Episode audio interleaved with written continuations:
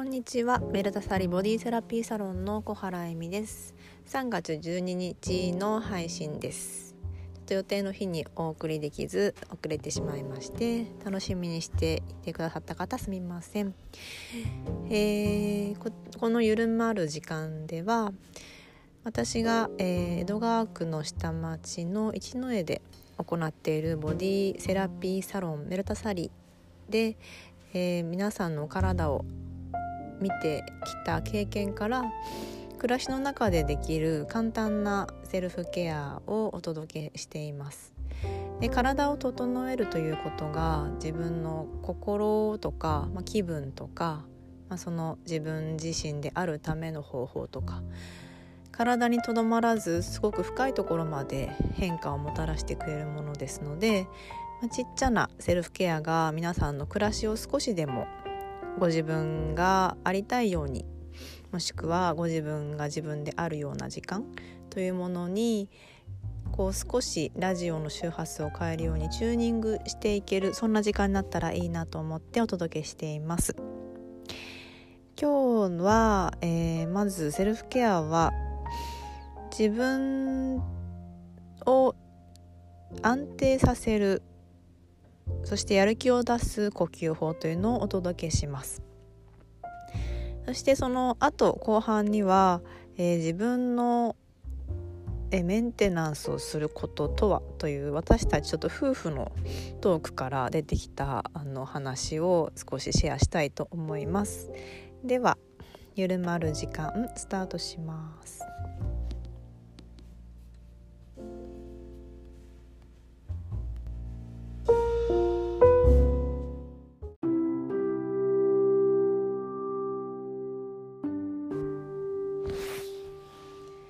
改めましてメルタサリーボディセラピーサロンの小原恵美です。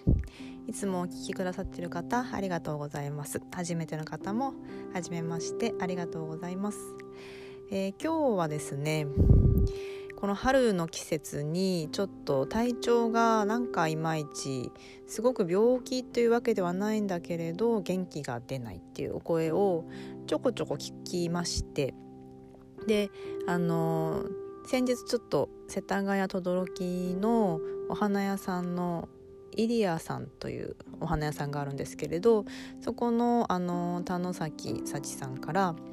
ちょっとご相談を受けたんです。で、まあ、お花屋さんに来る方ってもちろんあの生活を少しこうお花を生けて彩りを添えるというすごくなんかこう自分の生活を大事にされたり誰かにお花を贈るとかそういう少しこう自分のこととか大切な方のこととかをあの思って訪れるとても素敵な方豊かな生活だ心が豊かな生活を送っていらっしゃる方が多いと思うんですけれどこの時期ちょっとあのなんというか元気がないかなという方が多いというふうにご相談を受けました。で、まあ、幸さんはそのさまざまな方が訪れるとても人気なお花屋さんなんですけれど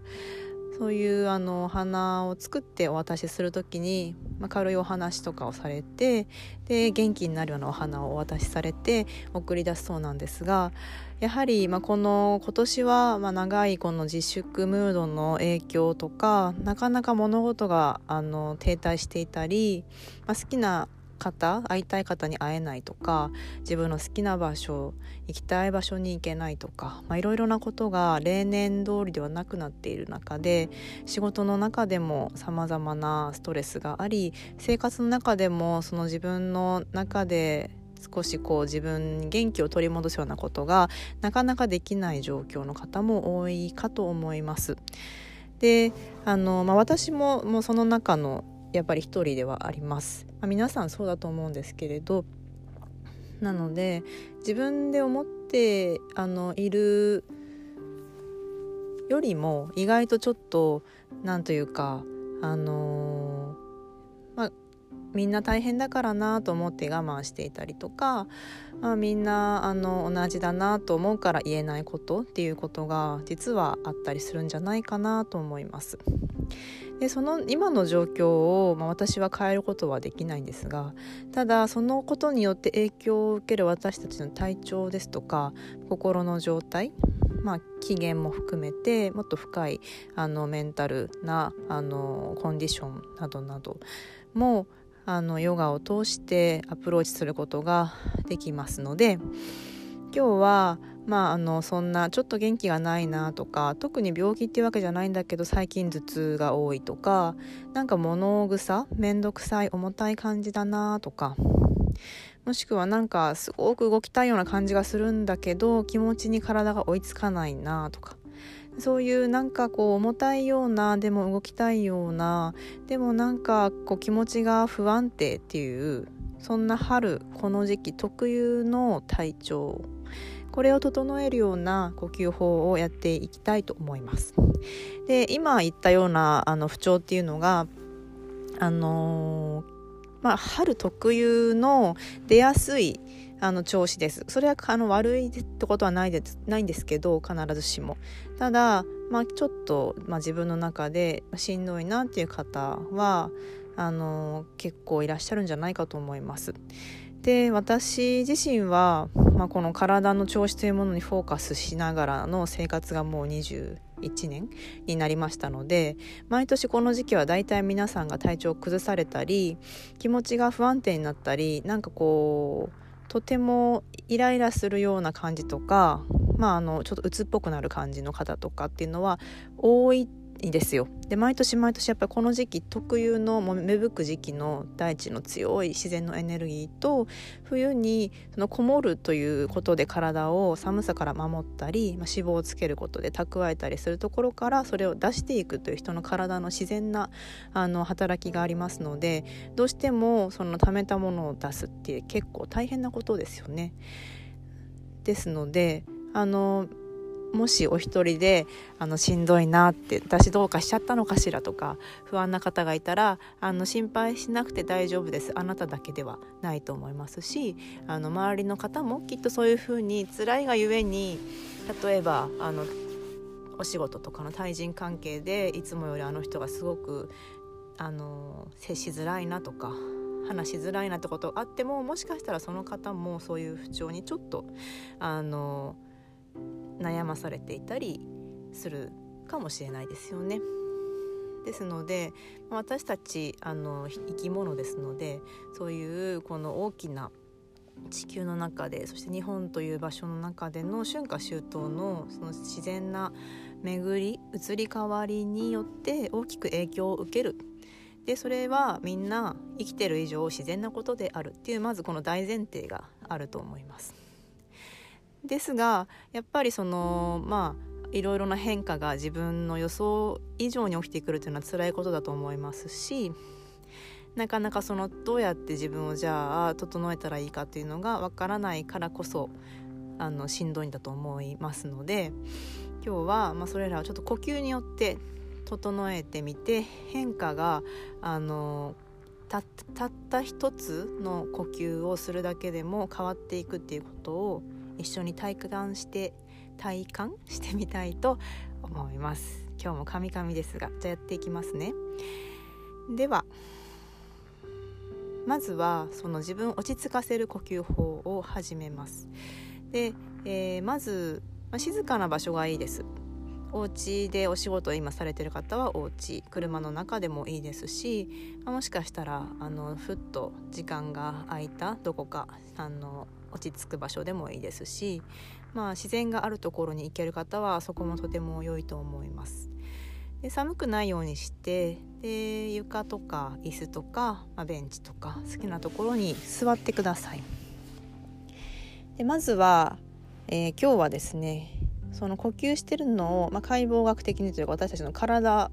を実際に触って感じてみたいと思います。では肋骨肋骨を触ります。肋骨はこの、まあ、胸のところの骨ですね。胸のこのちょうどネクタイがあるような胸の真ん中を縦に走る骨と背骨をぐるっと囲んでる丸いカゴみたいな形になっています。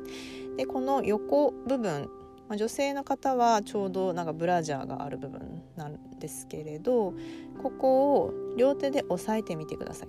で肋骨の骨が感じ取れるかもしれません。ではまず息を一つ吐いてみます。口からでも鼻からでもいいです。ご自分のペースで大きく吸ってみます。息を大きく吸ってでどちらからでもいいので吐きます。楽に呼吸してください。また大きく吸ってご自分のペースでいいですからね。苦しくなるほど吸ったり吐いたりしなくていいです。ゆったりした楽なペースで息をできたらおあの大きく長くしていきますが苦しいなって方はご自分のペースで OK 吐いていきます。でこのまま大きく息を吸ったり吐いたりを繰り返していきます。心地よい楽な呼吸です。で呼吸に慣れてきたら手で触っている肋骨の動きを感じてみてください。そして奥歯や目の奥もしかしたら今聞いてくださってるので耳にも緊張があるかもしれません。それをほどいてみます。氷が溶けていくようなイメージです。はい。そしたらその手を少し下のウエストあたりに持ってってみてください。脇腹あたり両手で触ります。そしてそのゆったりした呼吸を続けてみてくださいはい。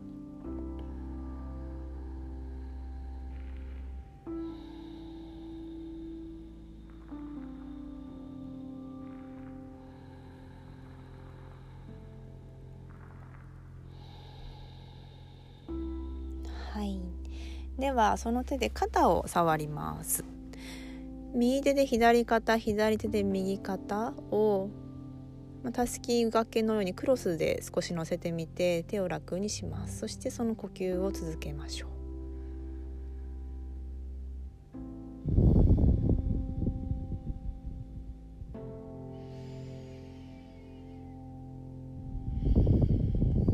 はい、そしてその肩とか首も呼吸によって動いてるのを感じます。ではその手を胸のあたりデコルテあたりっていうんですかね。鎖骨の下あたりに置いてみます。そして呼吸を続けます。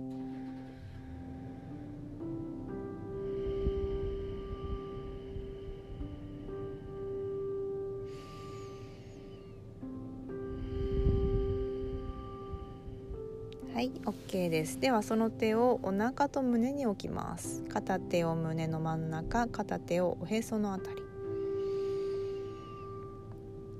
そしてどんな呼吸の長さでも OK ですので今どういう呼吸をしているかを感じてみます。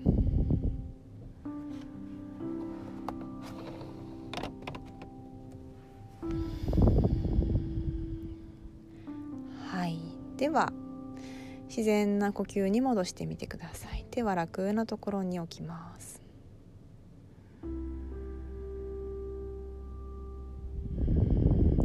はい、OK ですでこれだけで今息を吸う吐くということがどれだけ肺を動かすために体を大きく動かしているかという連動が感じ取れたと思います肺はあの肋間筋で広げられたりして横隔膜とともに息を取り込んでいきますけれどもこの肋骨だけでなくて鎖骨とか首とかそして腹筋背筋までも一緒に動いていくんです。でこの大きな動きというのが日常生活でなかなかすることがなく私たちは浅い呼吸を繰り返して肺の、えー、4分の1も使えてないかもしれません。で体には酸素が必要です。細胞のあの生まれ変わりにもそして代謝にも脳にも全身に酸素が必要なので大きく息を吸って吐くだけでその酸素は0コンマ3秒4秒で全身へ巡ると言われてます。でこのすごい速いあっという間なこの酸素の供給がどんどんどんどん量が増していくだけでとっても体自体が活性してきて元気になってきます。これだけで結構気分がすっきりしたりするかもしれません。はい。ではもう一つ安定させる落ち着かせる呼吸法をしてみますで楽に座ったままもしずっと座ってるのがしんどい方は背もたれに寄っかかったり壁にもたれかかったりもし公園とかにいる方は大きな木とかがあればそこにあのもたれはかったりするのもとても気持ちよさそうですね。でできれば背骨をスーッと伸ばしてこの骨盤一番お尻の下のところにある座骨ここでその地面や床を押してみます。そして背骨を頭頂の方向から上に天井空へと伸ばしていきます。でこの時に女性の方ちょっと腰が反りやすいです。私も結構反りがちです。で、まあ、骨盤の中いろんなところに腹筋も、まあ、お腹の中もお尻とか足のつながりにも人によって筋肉がギュッと縮まった筋緊張があることがよくあるのでまずはその細かな筋肉の緊張があって反っていることよくあります。で、まあ、そういうのはまあ、細かく時間をかけてほぐしてはいくんですけど今日はまず背骨を引き上げたらおへそをこの胃のところあたりを後ろにちょっと引いてみてください。そして首の後ろこの後頭骨首のちょうど終わりのところの頭蓋骨の始まりのところを引き上げます。で軽く顎がスッと引かれるかもしれないです。では呼吸をしながらまずは今日は骨盤底を感じてみます。骨盤の一番下に意識を持ちます。で息を吸って吐いていきながらその骨盤底を軽くイメージでもいいですのでちょっと締めてみます。ちょっとこうお手洗い行きたい時に我慢するような感じ。キュー。楽にします。もう一回息を吸って吐きながらキューッと寄せてみます。骨盤底筋という筋肉ですけれど、まあ、の女性はその3つの穴があるところ。女性男性は1つですがその辺りをちょっと意識して締めれば OK です。下ろします。これムーラバンダというヨガの、まあ、一つの方法です。でこの締めるということをやってみたら今度息を吸って締めてみてください。骨盤って遠因部分を締めてみます。でギューってしなくていいので軽くキュッと引き寄せて引き上げる感じ。吐いてリラックスさせます。もう一度。吸いながら引き上げてちょっと締めます。息を止めたまま。そして吐いてリラックスします。はい。OK です。では次にこの一番下の今第一チャクラというエネルギーのポイント神経層があるところなんですがここを活性させました。でここは自分の、まあ、根っことなる部分精神的な潜在力もそこにあると言われます。でヨガではチャクラですけれど、まあ、あの中医学とか私たちは馴染みがある経絡とかツボとかそういう、まあ、東洋の療法ではそこにあのツボがあったりエネルギーの通り道があると考えられていますしアイルベーダーでもそこに、えーと、アイルベーダーというインドの伝統医学でもそこにあのエネルギーのポイントがあると考えられてます。でなんとなくイメージできれば OK です。でここを活性することで自分のそのまあ自分自身根が生えたように下に下に地に足を文字通りつけていくことがしやすくなります。ではでは。次に同じように座ってそして骨盤を安定させて背骨を伸ばしたら肩の力を抜いてそのまま息を一つ吐きます。大きく吸ってで今度吐きながら骨盤底をキュッと引き上げてみたらお腹もちょっと引き込んでみてください。おへそを引っ込める感じ。楽にします。もう一回息を吸って吐きながらぎゅーっと骨盤底とお腹両方引っ込めてみます。で肩が上がらないように肩はリラックスさせてください。吐いて下ろしますでは今度息を吸って同じように先ほどと一緒吸いながら骨盤底を引き寄せてあげたらおへそもちょっと引き寄せてあげてみてください。イメージとしては椅子にこう座る腰掛ける時にお腹をちょっと引き上げますよね。あの感覚に似てるかもしれません。吐いてリラックス。もう一回吸って骨盤底そしてお腹引き寄せ引き上げます。吐いてリラックス。もう一回いきましょう吸って吸いながら骨盤底を引き上げます。トイレ行きたい時のちょっとこう膀胱がギュッて締まる感じ。そしてお腹胃を締めて引き上げる感じ。体の中でその2つが風船がついて引き上がるようにイメージします。吐いてリラックス。あと2回ご自分のペースでしてみます。吸って引き上げてで吐いて緩めます。もう一度吸って吐いて緩めましょう。はあ。はい OK です。では一泊目を閉じて体がどんな感じがするか感じてみてください。はあリラックス。で肩がちょっと前に入ってるなとか凝ってるなとか今日背中疲れてるなという方もしいらしたら手を天井に伸ばして吐いて下ろします。で場所が狭い方はぶつからないようにゆっくりやってください。上に伸ばして横から下ろしていきましょう。もう一回吸って上に。吐いて横から下ろします。半音を書くような感じですね。はい。OK です。いかがでしょうか。できれば外の空気をいっぱい吸ってまあ、あの酸素がたくさんあるところで吸えるといいですよね。マスク生活が長くなりましたのでいつも薄い酸素を私たち吸ってます。であの状況が許せばあの窓を開けたりして外の空気を感じてたくさん息を深呼吸してみてください。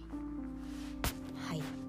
で少しなんとなく気持ちが落ち着いたりとか元気が出てきたりやる気が出てきたりするかもしれません。はい、えーと、このような、えーと、ヨガの呼吸法ですとか簡単なポーズを私、えー、インスタグラムにて1日20分配信するアーユルヨガというものを行っています。であの、まあ、宣伝になるんですけど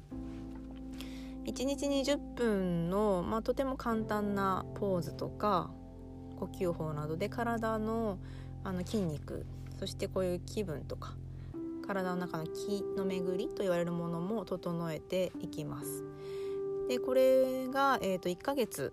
3000円のサービスなんですけれども今1週間無料のお試しを行っていますで最初に申し込みフォームに簡単な情報を書いていただく手続きお申し込み手続きをあのしていただくだけでオンライン上でインスタグラムであの配信が今320レッスンぐらいあるんですけどそれを見放題です。でいつでも見られますしこちらには皆さんの姿は見えないので好きな時に好きな部屋で好きな格好で気が気楽にお受けいただけますもしご興味ある方は、えー、概要欄に申し込みのリンクを貼っておきます。でその1週間無料のお試しの後にあの必ず入らなきゃいけないっていうわけでは 自分で言うのもなんですけどないのであの試すだけでも OK ですし試してみてあすごく1週間で体が楽になったということであればあのそのまま私が1週間後と1週間後にあのお伺いのメッセージをしますのでその時にあの申し込みますっていう風にいただければあのそこで正式なお申し込みとなります。急に課金されるとかあの無理やり申し込まされるとかそういうのは一切ないので安心して是非あのお試しください。では後半のゆるトークに移ります。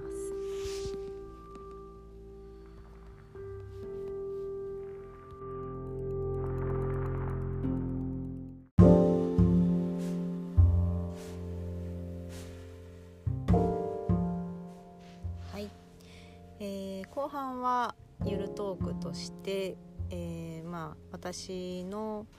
いろいろなプライベートのこととかボディメンテナンスのこととかさまざ、まなことをお話ししていきます。で今日のテーマはその体のメンテナンス自分メンテナンスによってあの何が起こるんだろうっていうことをお話ししたいと思います。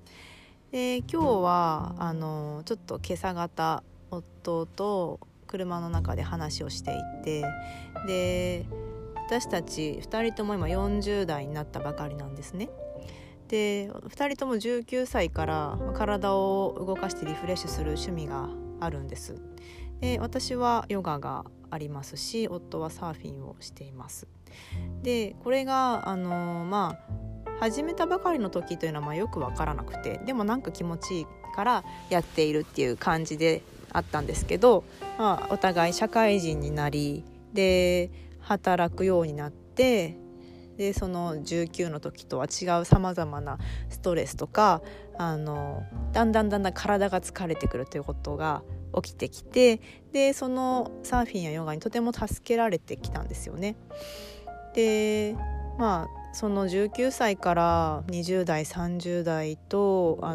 さまざ、まな本当にこう社会人になっていく段階でいろんな変化が、まあ、仕事的にも生活的にも起きてきますよね。で、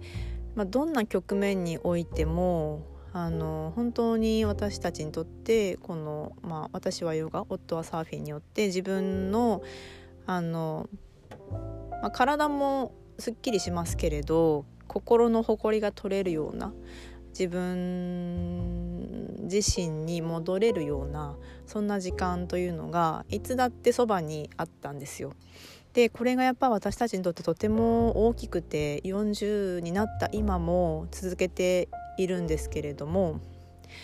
まあ、2人とも結構な頻度で週に3回 4回とかずっとこの20年間やってきてでそれは何でそんな続けてるかというと気持ちがいいからっていうだけなんです。でやっぱりその20代の時には、まあ、いろんなことがある中で、まあ、自分の中で気持ちいい時間としてそのリフレッシュの時間をとっていたりまああのまあ、サーフィンだったら上手くなりたいとかヨガであってもその自分の体を鍛えていきたいとか自分の心を成長させたいとか、まあ、そういうことがあって続けてきたんですけれど、まあ、30代になると、まあ、それがもう自分の一部みたいになってくるんですよね。でその体というのは、まあ、みんな平等にだんだんだんだん機能は落ちていきますので毎日もしくは週にあのななかなかの頻度でそれをしているとコンディションっていうのが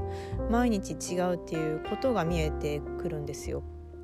で20代の頃は、まあ、元気というか体力が有り余っているので、まあ、そんなに疲れても寝れば治ると思うんですけど、まあ、皆さん、あの私より年が上の方も同世代の方も下の方もいるかと思いますがだんだんだんだん20代後半ぐらいから寝て疲れが取れなくなったりとか、まあ、その体の筋肉があの特に20代の頃っていうのは10代ぐらいの記憶がまだた残ってるので体がこういうふうに動くだろうって脳は思っていたりするんですよね。でも二十歳から体っていうのは老化していくので20代後半だと結構もう筋力は全然なくなってしまってる方はたくさんいます。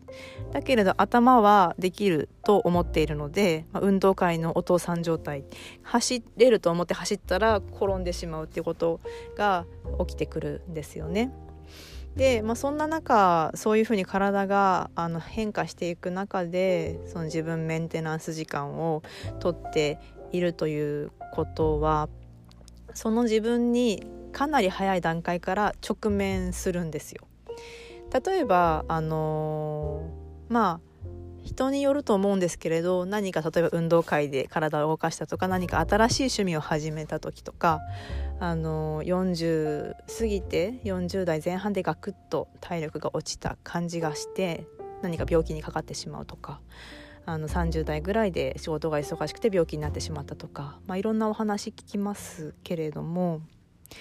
その予兆みたいなものっていうのはいつだってあるわけなんですよね。で例えば私たちの場合はあの修復体を使った後に今までだったら次の日も次の次の日ももう1週間ぐらい元気だったけれどヨガをやったりサーフィンをやったりした時に得た元気になった効果がもう2日ぐらいも持たなくなってくるとかそういう変化があのもう20代後半から出始めているのに気がついていました。でそのあのもちろんこまめに練習をしていればあのそのやればまた良い状態に戻せるんですけども、まあ、それをだんだん良い状態が持つ時間がだんだんだんだん短くなってきます。例えば20代の頃とかはあのヨガを1回やればもうしばらく全然元気で前向きだったけれど今40を迎えてそのふと体を整えていないと後ろ向きになっている時間がすごく出てくるようになりました。でこれはモデルの志保さんもおっしゃっていてやっぱ40代になってからこう少し何て言うか元気がなくなったりとか落ち込みやすくなったりやる気が新しいことに対してなんかこう出なくなってしまうようなことっていうのがあの増えてきたっていうことを雑誌のインタビューでちょっとこの表現じゃなかったら申し訳ないんですけどこういうことをおっしゃってたんですよね。でやっぱあれだけあのプロとしてお体を整えるような方でもそういうことがあるんだなってあのとても私も共感したんです。でそういうあのなんというかこまめに動かしてても体の機能というのはやっぱりあの落ちていくんですよね。なので、まあ、例えば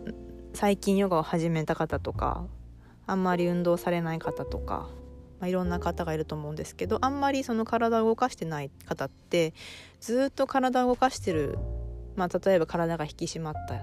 たあのジムに行かれてるとか何か運動されてる方を見てああいう人はもうずっとああいう体なんだろうなとかずっとああいうのが好きでやってるんだろうなとか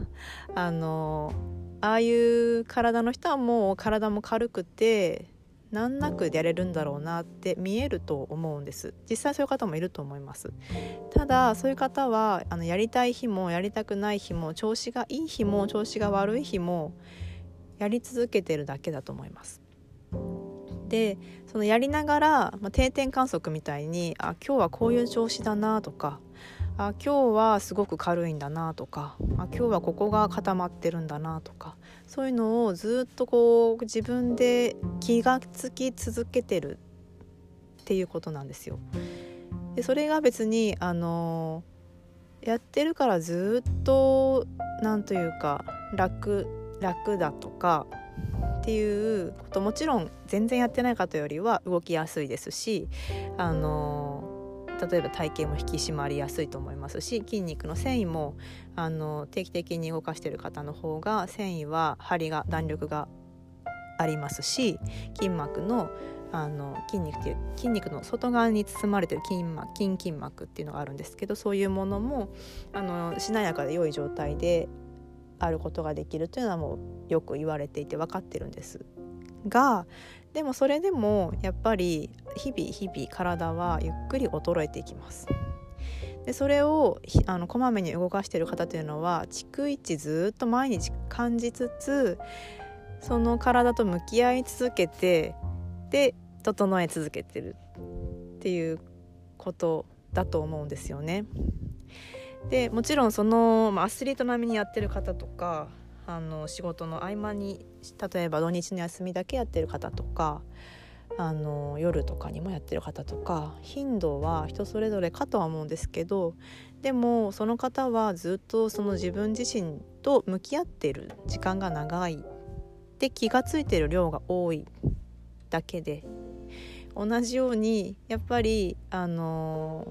自分なりに衰えを感じたり自分なりにできることできないこととかできるようになったこともあればできなくなっていくことっていうのもゆっくりと感じていくわけなんですよね。であの私たちが話してたことというのはその私たちって、まあ、本当にただの人間生きているあの生き物なのでやっぱりその体力が落ちてきたりとか疲れがたまるとどうしても、あの元気がなくなったりイライラしやすくなったり、まあ、ちょっとしたことであの自分の反応を見てるとチッって思ったりとかあのその相手に対してものすごい心の中で暴言を吐いてたりとかっていうのはやっぱりあるんですよね。でそれがあの別に悪いことでもなくて疲れたら人ってそんなもんだよねっていう話を2人でしてたんです。であのそれはもちろん元からの体力がある方とか体が強いとか弱いとかあの考え方とかにもよっても全然変わってくるとは思うんですけどでもどんな人でもすごく疲れてすごくお腹が空いてしまったらイライラするんですよ。当たり前ですよね。であの、まあ、私とか私の、まあ、主人もやりたいことっていうのはやっぱりその自分を整えることっていうのを気持ちよく楽しみながらやっていくことで良いコンディションをそして余裕がある自分を保っていたい。もっとできれば成長させたいんですけど、まあ、あの40代になると保っているっていう感じにだんだんだんだん少しずつ体としてはなってきます。でまた心の面ではあの経験が増える分どんどん成長していけるとは思うんですが体はやっぱりゆっくりゆっくり だんだんだんだんあの保つことっていうことを、まあ、あの保つっても体が衰えてきて保つってことはそれ以上のことをしてるってことなので現状維持レベルじゃなくて何かやっぱプラスアルファやっていかないと保っていっていかなくなってくるのであの自分の中ではチャレンジなんですけど、まあ、保つっていうことをあの、まあ、やっていくようにだんだんだんだんなってきました。であの、まあ、とはいえあの今年になって新しい筋肉がついてきたりとか体の形が変わってきたりとか、まあ、私はオンラインヨガを始めたおかげで今が人生で一番体が整ってるしあのくびれたりお尻も上がったり 足の筋肉がついたりっていういいことは40歳になってからもたくさん起きてるんですけれどただそのあの例えば1日2日やんなかったらすぐ戻りますしあの1週間もやんなければお尻はあっという間にペロンと落ちますし あの残念ながらもうそういう年齢なんですよね。でそれを自分でどう受け止めてどう整えていくかもちろん私が選ぶことなんですけれどもでもそのその自分のメンテナンスで何が起きるかっていうとそういう自分自身を定点観測してまず気が付くっていうことですね。で多くの方は気が付いていないので対処の仕方がわからないんですけど自分が何があの例えば調子がちょっと優れない日であればどこが調子が悪いのかとか何があの今うまくいってない感じが体にあるのかとか気持ちにもあるのかっていうのが細かく分かる分かるかなと思います。であの自分でそれに気がつけると人に例えば何でしょう女性だったら生理前とかイライラしたりとか仕事が忙しくてあの一日中ずっと動いてたりすると体力がもうなくなってくる。夕方あたりにはイライラして帰った頃に家族にそれをぶつけるとか そういうこともあるかもしれないなと思うんですけれど、まあ、そういう時に自分でああここがもう疲れてるとか気持ちに余裕がないとか気持ちがせいちゃってるなとか一日追われすぎてアップアップだけどもう体力ないのに何かやろうとしちゃってるなとかそういうことに気がつけるんですよ。で気がつけるとあちょっとこれ以上このままいったら多分私は八つ当たりをするから一息つこうとか対処ができます。でそのイライラボールを家族にぶつけずに済んだりぶつけてしまったとしても自分でもう自覚してるので「ああちょっとごめんね今イライラしちゃってるから」って謝れたりあの最小限に被害を食い止めることができたりします。であの、まあ、調子がいい時であれば自分が調子がいいということを気がつけますし自分のそのメンテナンスによって自分でそれを作っていけるっていうことを分かってるので例えばあの自分がやってきたいろんな、まあ、ヨガじゃなくてもトレーニングとか自分を整えることということが自分の今のコンディションにつながってるなっていうまあ、因果関係じゃないですけどそういう今の現状が見えるわけですよね。そうするとやっぱり、あのー、自分自身の今の現状力を信じるっていうことにもつながりますし自分にできる量とか自分の体力気力なんかも把握しやすいですし自分はこういう時無理をしがちとかこういう時にあのこういうことをした方が楽だなとかこういう傾向があるとかっていうことも気がつけるんですよね。そうするといい状態を保つためにこの辺りで休息しとかないととかこの辺りでもうちょっとちょっとこういうことを栄養補給しとかないととかちょっと自分の時間を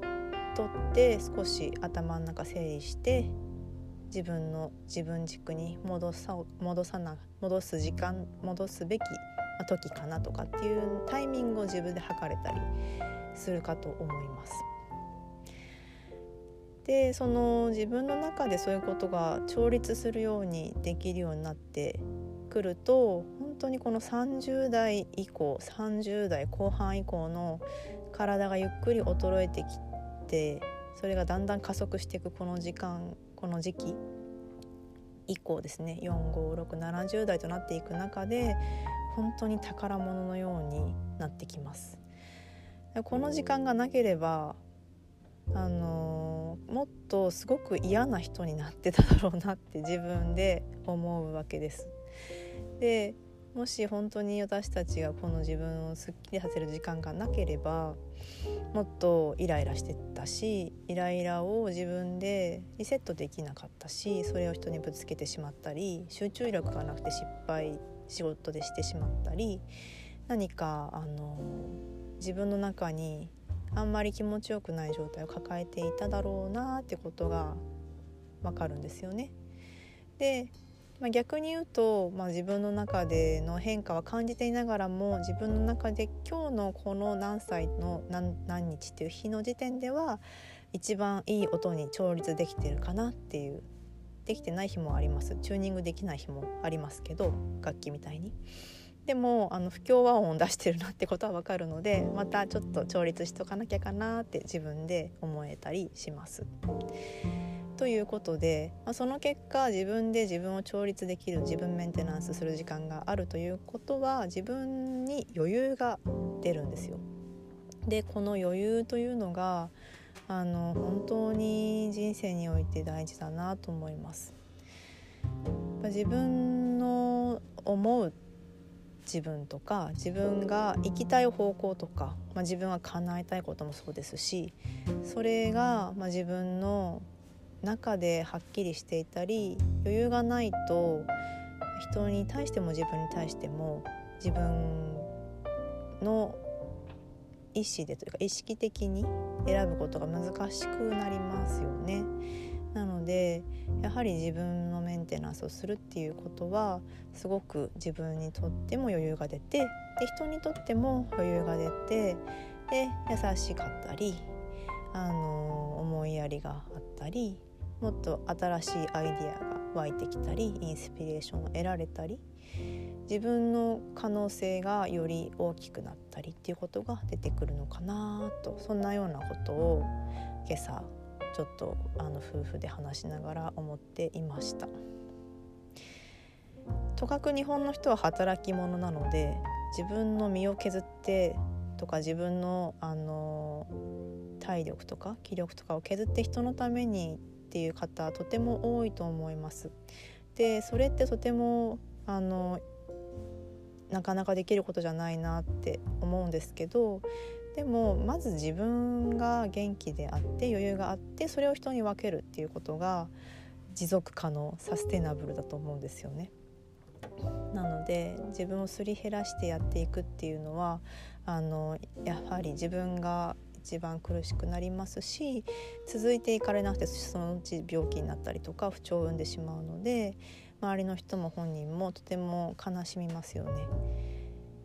なので自分メンテナンスの時間を作るっていうことがやっぱり大人の人には とってもとっても大事だと思います。ま、そんなことを今朝は考えていました。でこの「ゆるまる時間」を聞いてくださってる方はおそらく何か不調があったりとか何かここが辛いとか何か分かんないけど辛いとか何かこうモヤモヤするとか元気がないとか解決法を探していて聞いてくださってる方も多いんじゃないかと思うんです。であのそういう情報って今巷にものすごく溢れてますよねインターネットでブログにもたくさんあるしでもあの続かないとかよくお声をいただくんですけど何が正しいかとかどれをやったら効率がいいかとかそういう情報ばかりを集めていて時間を過ごすよりは自分が気が気持ちがいいなと思うこと自分がこれが気になるなとかこれだったらなんとなくできるかなとかここまでだったらできるかもこれぐらいだったら気軽だなとかっていうものを何でもいいので続けてみるっていうことが本当に宝になります。なのであのこれやってるけど合ってるかなって思ってる時間がやっぱすごくもったいないので1個何か合うものとかこれだったらいけるかなってものがあったら諦めずに信じて続けてみるっていうのがすごく大事です。でまあ何ヶ月かとか半年とか、まあ、1年ぐらい続ければ明らかに体は変わってきますのであの本当に自分の中で自分を助けてくれるものとなってきます。えちなみに、えーと、今私のサロンでやっているヨガがちょうどオンライン化して1年になりましたでその前の10月1年半前くらいに、えーと、ヨガをサロンでは教え始めたんですけどその中で、えー、始めてくださった方はちょうど1年ちょいになったんですね。で週に、まあ、2回とかまあ、多い時は3回とか、あのまあ、そのインスタグラムで配信しているヨガを20分でもいいので1日1回続けてできるだけ週に毎日やるとかご自分ができるペースで気持ちよく楽しく続けていった結果体はすごく良くなってます。で本当にあの結果が今出てきてるのでそれはその方が自分で作ったものなんですよね。でたくさん抱えていた不調がほとんど出なくなったり体型もすごく綺麗になって美しい筋肉がついて引き締まって本当にこうプリプリの あの綺麗な体になってたりあの気持ちもとても安定したり人間関係があの良くなりましたっていうお声もこの間たくさんいただいて。で考えてみればまあ当たり前なんですけどいつもイライラしているがちな人よりも機嫌が良くてなんか助けてくれたりこっちのことを思ってくれる人の方が人というのはやっぱり嬉しいですよね。周りの人との関係も変わってくるわけです。でその一個一個の積み重ねというのが本当にその道だったら全然違う方向にあの2つの道が分かれてたとしてそのままの道を進むのかほんの少しのカーブだけれどそっちに進んでいけば全然違う道が数ヶ月1年後でそのうち何十年後かに私みたいに20年後には全く違う健康な体とか心身を手にしているかもしれないっていうことです。私たちはずっとこの体をあの最後まで使っていきますよね。まあ、どんな病気で手術をしたとしても体を取り替えることはできないしこの体には期限がありますのでずっと使ってることもできないわけです。と考えるとどうやってこの体と付き合っていくのか自分のやりたいことを叶えてくれる乗り物のような借り物のような着ぐるみのようなそんな相棒のような存在としてどうやって扱っていくかということをあのまあ、この自粛期間中もうすぐあの東京はこの宣言が終わりますけれどちょっと一泊考えてみるというのもいいかもしれません。はいいかがでしたでしょうか？今日はちょっとつらつらと夫婦のトークから考えたことをお話ししてみましたであのオンラインヨガがいろんなところで受けれるようになりました。で怪我されたっていう話も、まあ、予想はしてましたけどちょこちょこ耳に耳に入ってくるようになったんですね、えーと、私のヨガじゃなくて他のところでパーソナルトレーニングのエクササイズを受けた時に怪我しちゃったとか。なのであの気をつけてください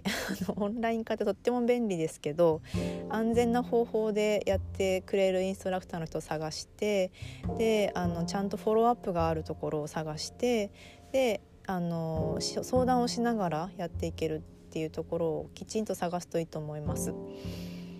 でもちろんそのリスクがない範囲でできるもので安いものっていうのもいいと思うんですけどご自分でその加減が分からなくて痛めてしまう方は是非気をつけてやってみてください。ちゃんとあのそういう安全にやってくれるところかどうかっていうこととか持病とか、まあ、痛みがもともとあったり過去にヘルニアとかぎっくり腰をしたことがあるという方はまずそのちゃんと受ける前にそのインストラクターさんなりサービスなりに確認してみるといいと思います。で、えーと、それはそちらの責任なんで責任は負いませんっていう方が多いと思うんですけど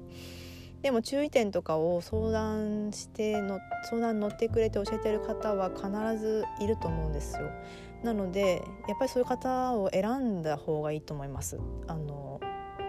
値段料金だけではなくてきちんとそういうあのあなたの体をちゃんと考えてくれているかでその後にもあの持続可能な形として怪我ないようにやってくれるかどうかっていうのを見ていくっていうのはこのこちら側の選択なので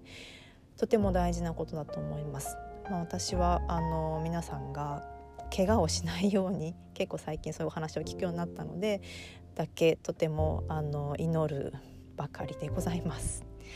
ではまた、えーと、次ちょっといつかわからないんですけれどもあのお届けしていきたいと思います。週1か、まあ、あの時間がある時は2か